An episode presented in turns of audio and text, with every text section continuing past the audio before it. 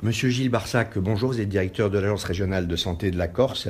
Aujourd'hui, donc, la signature de ce contrat local de santé ici à Ghisonacci, en fait, c'est l'aboutissement d'un long travail de préparation Tout à fait, c'est un travail d'échange, d'écoute, euh, de participation croisée à la fois des élus, des professionnels de santé, de la population qui euh, fait remonter ses attentes et ses besoins, avec euh, l'IREPS qui a été l'ensemblier de toute cette démarche. C'est un an de travail, cinq comités de pilotage, 25 réunions techniques pour d'abord poser le diagnostic des besoins de santé sur la commune de Ghisonacci, faire un portrait de ces besoins et puis ensuite écheniller un certain nombre de propositions, 24 propositions qui sont euh, synthétisées dans les objectifs de ce contrat local de, santé.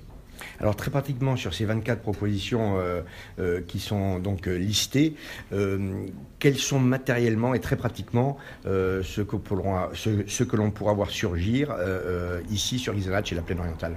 Alors, il y a des choses euh, spectaculaires et des choses qui le sont moins. Euh, d'abord, il y a tout un volet de prévention. Et il y a trois publics euh, qui sont extrêmement en attente de, de, ce volet prévention. C'est tout le volet jeunesse, le volet femmes et le volet personnes âgées. Donc là, il y a toute une série d'actions euh, qui ne sont pas spectaculaires, mais qui sont un travail de fond sur la nutrition, sur les addictions, sur les violences, euh, voilà, sur la prise en compte des, personnes âgées. Tout cela est un travail qui va se faire discrètement, si je puis dire, mais avec de vraies actions de fond et une participation des, acteurs et, du public concerné. Il y a des choses plus matérielles, donc plus visibles, euh, qui vont être exemplaires. C'est la construction de la, par exemple, la maison médicale de garde. Alors ça peut être un terme euh, un peu technique, mais ça veut dire que les professionnels de santé se sont mis d'accord avec notre médiation pour avoir un dispositif qui permette 24 heures sur 24, d'avoir un accueil et un avis médical. Donc je crois que c'est quelque chose que la population attend. C'est une façon de rassurer cette population. Ces attentes, ces urgences seront prises en compte pour un premier diagnostic, maison médicale de garde. Le soir et le week-end, les médecins seront présents et puis vous savez que vous avez une antenne SMUR à Ghisonacci, donc vous avez naturellement, euh, pour une urgence avérée et un transport rapide vers l'hôpital de Bastia, les besoins qui seront pris en compte.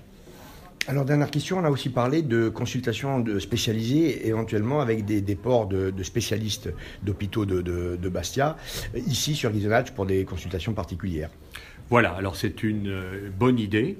C'est quelque chose que nous partageons avec euh, les élus de Ghisonacci, avec la population et avec la direction de l'hôpital de Bastia.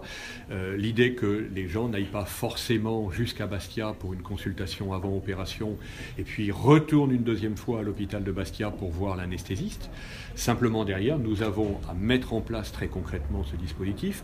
C'est une bonne idée qui va être une vraie expérience et une vraie première, tout simplement parce qu'il faut que nous inventions le dispositif juridique qui permettent d'encadrer ce dispositif.